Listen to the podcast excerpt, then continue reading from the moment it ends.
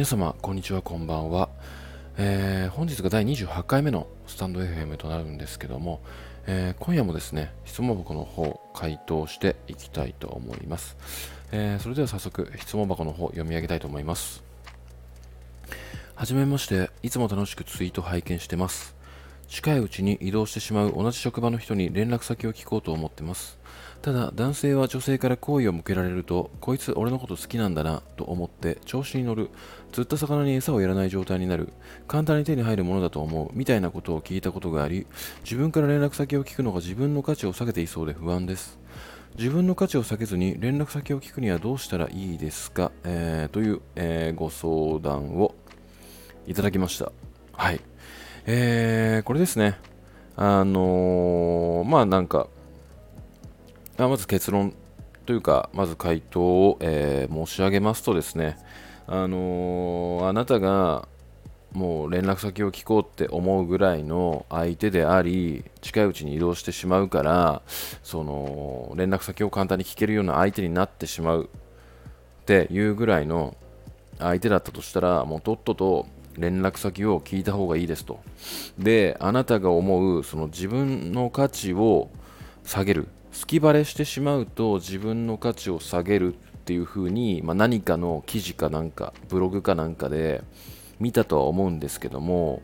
まあ、それは結局男から言わせると、一男から言わせると、まあ、大きな間違いだと思っていて、まあ、結局は、あなたに、うん、向き合う、まあ、それなりに誠実な男だったとした場合ですよ。うん、連絡先をあなたから聞いたとして、えーあなたのことをないなって思ったらおそらく連絡先を聞くだけでそこから進展しないだけなんですよね。ただ、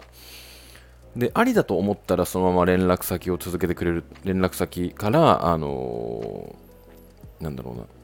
やり取りを続けて徐々に関係性を良好にしていこうっていう努力をしてくれるとは思うんですけどももともとですねちょっとあのクズみたいな男だった場合は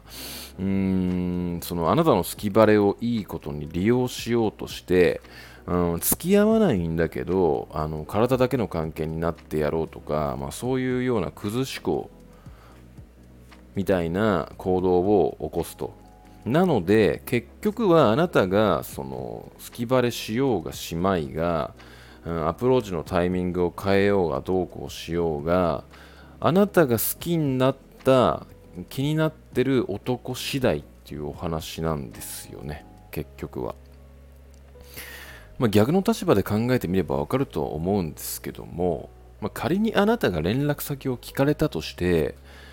うーん例えばちょっとありだなって思った時にあのもう簡単に手に入るものとか自分にに対して好意があるからちょっと下に見てやろうとかって思わないじゃないですか普通に考えて。だからここら辺に関してその男性思考女性思考という感じであの綺麗に区切んない方がいいんですよね。ほとんどの恋愛言え言えるんですけども、まあ、確かに男性と女性で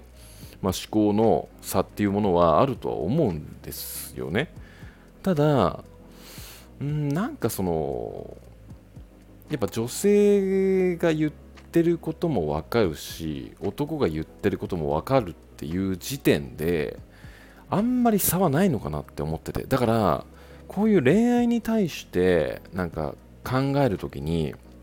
あの男はとか女はとかそういう風に精査で区切るんじゃなくてあの人としてどうなのかっていう部分で見た方がいいっていう風にまあ普段のツイートでもちょこちょこ言ってはいるんですけども人としてどうなのかっていう視点で見ると結構あの自分が好きになった男がどういう人間だったのかっていうのが、まあ、結構明確にわかるんじゃないのかなって思っていて。なのでまずこの思考を、えー忘れないでくださいっていうことを言いたいですね。で、あと、ちょっとこれに似たような案件が、まあ、ありまして、まあなんかその、なんだろうな、えー付き合う前に、えーセックスをしてはいけないみたいなお話ってあるじゃないですか。結構ツイッターの中でも、まあ、炎上するというか、結構話題になったり、あの恋愛関連のブログとかでも結構書かれてるとは思うんですけども、あのまあ、これに対しても同じことが言えるんですよね、結局は。要は、ちゃんとそれなりに誠実な男だった場合、うん、例えば付き合う前にセックスをしたとしても、付き合った後にセックスしたとしても、向き合ってくれるし、もともとやりもくだったり、クズみたいな男だったとしたら、もうそれはそれで、あの、セックスし、付き合う前にセックスしたことに対して、あの、結構しょうもない男っていうのは、一回やっただけで、あこの人のこともう全部知ったわみたいな、しょうもない思考に、えー、考えてしまうしょうもない男っていうのが結構多いんですけども、まあ、それなりにですね、あのこの人は何が好きで、どういう、うん、感情で毎日生きてるのかとか、まあ、何が趣味でとか、そういう深い部分を知りたい。それで、まあ、この人と一緒に時間を歩んでいきたいっていう風に、ちゃんとした恋愛をしたい男であれば、うん、付き合う前にセックスしようと、付き合った後にセックスしようと、えー、変わらずあなたに、まあ、なたというか、あのー、向き合ってくれるってですよね。だから結局は、誰を好きになるかというか、あのそういうお話だと思うんですよ。そのセックスのタイミングで、あの人間の誠実さは変わらないですよっていうことですね。あの俺シンプル普通に考えたらわかると思うんですけども、タイミングであの変わんないよねって。ただ、その、なんだろうな、まあ、いたしたことに対して、別にやりもくとか、そういうふうに、あの、目的はなかったんだけども、まあ、例えばなんかちょっと口が臭かったりとか、なんかそういう体の部位で気になるところがあったっていうような、あの、部分で、まあ、引いちゃって、逃げちゃった。逃げちゃったというか、ちょっとごめんなさいしちゃったっていうことに対して、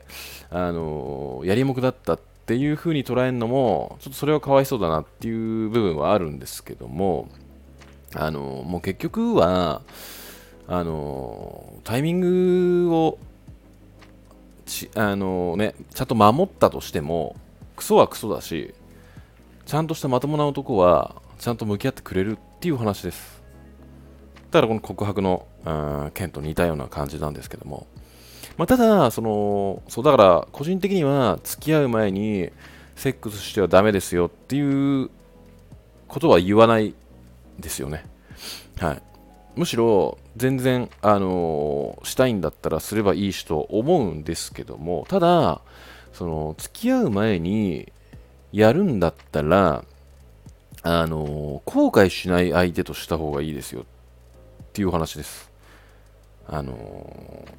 例えば雰囲気とかで、うん、したことに対して例えば次の日から男が全然連絡もよこさないってなった時に裏切られたとかやりもくだったとかあのそういうふうに言いふらすぐらいのレベルの男だったら付き合う前にしちゃダメなんですよね、うん、あの裏切られてもいいからこの瞬間この人とできたことに対して後悔はないってっていうぐらいの気持ちでしましょうっていうお話です。あの付き合う前にするんであれば。っていう感じですね。あのちょっと、えー、お話がそれてしまったんですが、だそう。で、今回の件も、まあ、結局は、その、スキバレをしたことに対して、自分の価値が下がってしまうっていう不安があるとは思うんですけども、全然そんなことはなくて、そもそもやっぱりあの告白をされるっていう率は女性よりもまあ男の方が少ないもんなのかなとは思っていてもともとモテるうん男だったとしてもあんまりその周りからあの人〇〇のこと好きだよみたいな噂は聞くけども直接告白してきてはくれないみたいな流れとかもともとその噂すらも上がらないぐらいの男性が世の中には多いとは思うのでだからそのあなたが連絡先を勇気出して聞くことに対して逆に下がるんじゃなくて上がると思うんですよね。やっぱりそのなんだろうな自分に対して勇気出して気持ちを伝えてくれる。で自分のことをそういうふうに思ってくれるんだ見てくれるんだってなった時にあのなかあなたのことをなしというか今まで存在すら気づかなかったっていう、えー、っていう関係性だったとしても気持ちを伝えてくれたことによって徐々に気になっ